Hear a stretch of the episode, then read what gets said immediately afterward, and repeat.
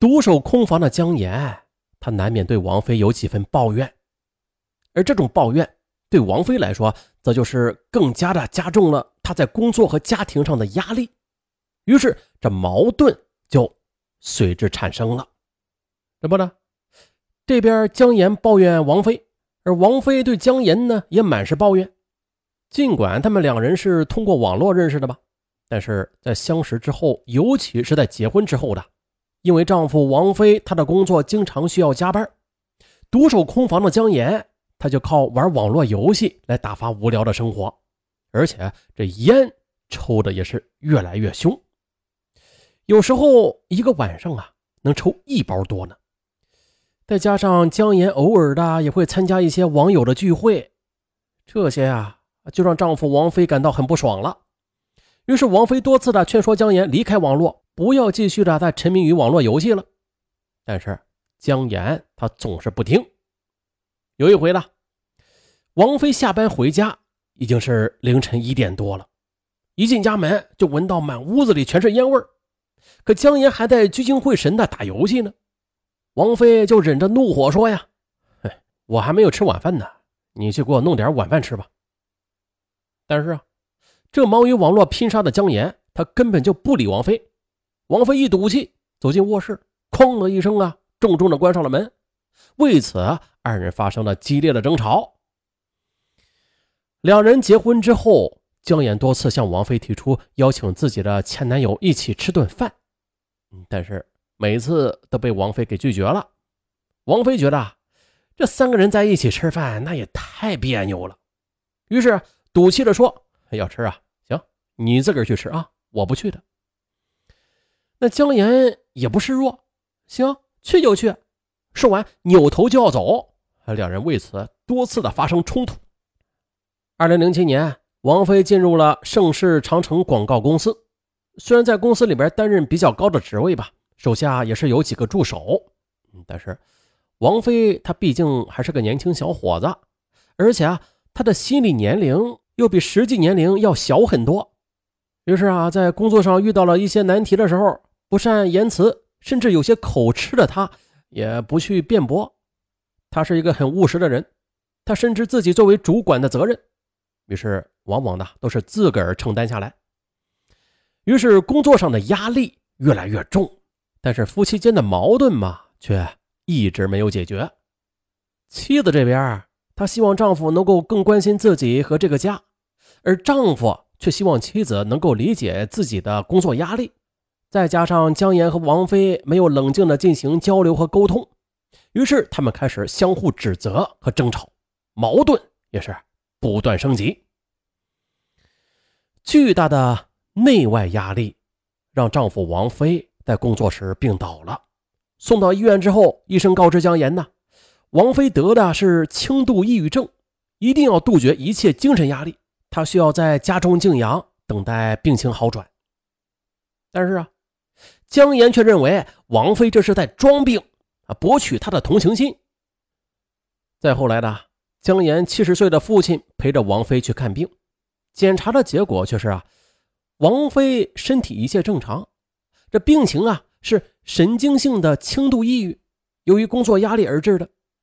姜岩呢也是在播客中记录下了这次冲突。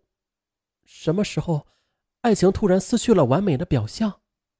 纵然他发怒，他摔掉了我的电话，甚至在争吵中对我说出了很难听的字眼，但我还是深深的爱着他呀。我宁愿相信，他对我做出这些时，他的内心。也是在痛苦滴血的。工作是个恶魔，险些杀了他，而我，只有站在他的身后，在他需要时，为他抵挡风雨。啊！当姜岩当着很多人的面说丈夫王菲是装病时，王菲的眼泪都止不住的流了下来。她觉得妻子一直迷恋于网络的虚幻世界。而且跟前男友是藕断丝连，根本就不顾自己的感受。即使自己为了这个家庭累倒了，他还在指责自己，这实在是太令人伤心了。而妻子姜妍，她则是个憧憬着完美爱情的女子，在她的世界里，爱情那就是唯一的，是至高无上的。当他沉浸在自己爱的世界里时，他呀也不知道需要用更多的包容去对待自己的爱人。可接着，更令他无法接受的是，病中的王妃，他竟然接纳了来自另外一个女人的感情。二十三岁的东方，她在同事的眼里是一个还不成熟的小女孩，做事不够稳重，也缺少踏实努力的工作态度。但是，在王菲眼里，她却是一个热心的小女孩。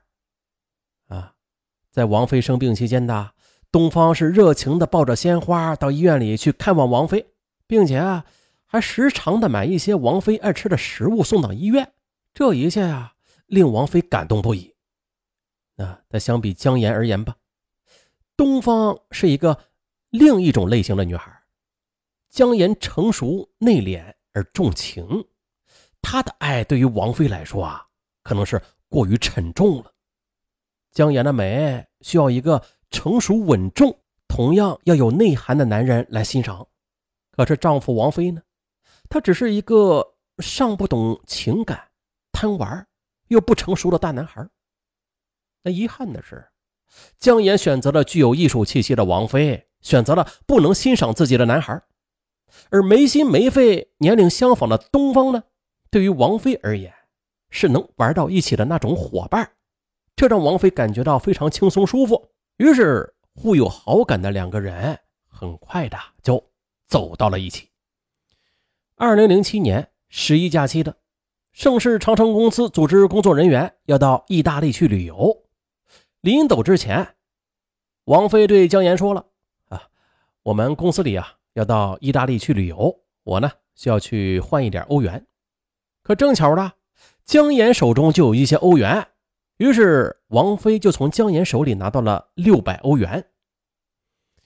姜岩后来记录了王菲出发之前与自己的对话：今天。”是二零零七年九月二十九日，王菲对我说：“我们要到意大利，可是我没有欧元，你有吗？”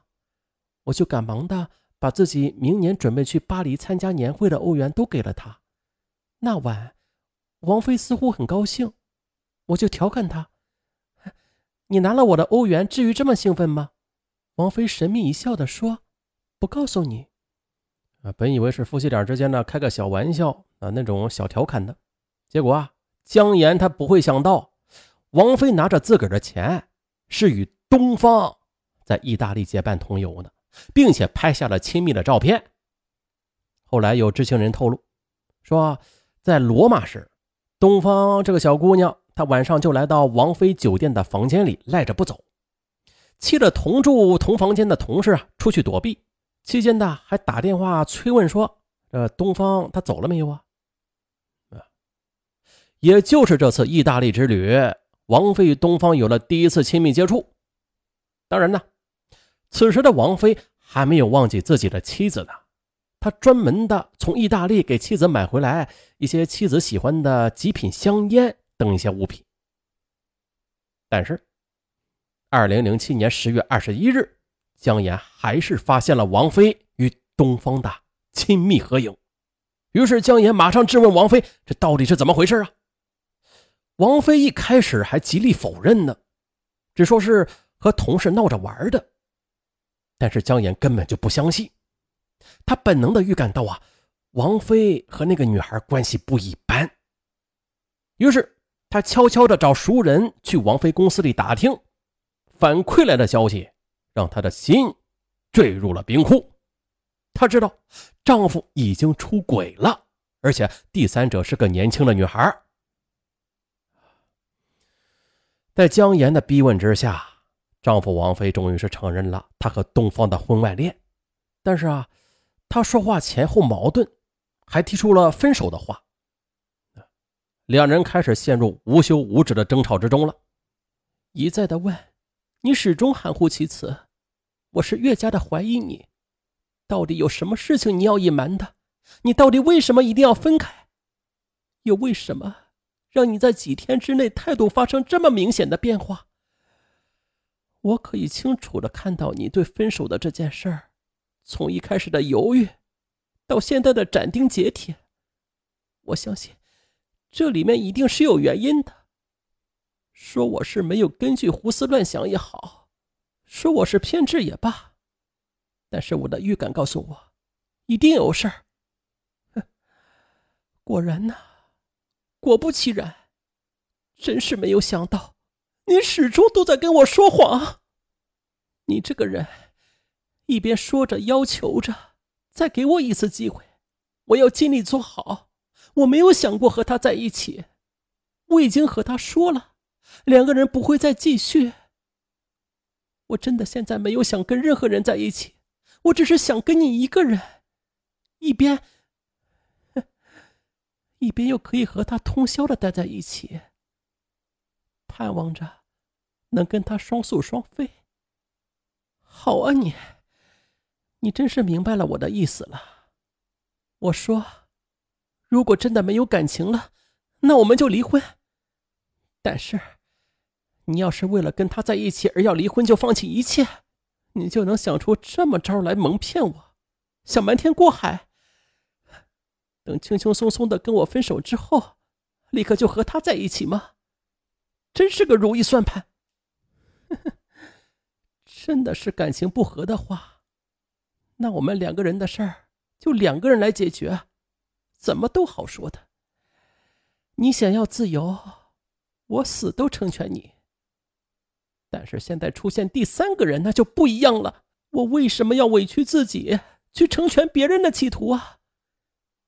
你口口声声替他说着好话，说他多么善良、单纯，真是个可笑的人。原来屡次当第三者的人，也可以叫单纯，可笑。二零零七年十月。二十三日晚，江岩和王菲终于的是心平气和的躺在自家床上，两人都很清醒。姜岩又在博客里这样记录了当晚的情景。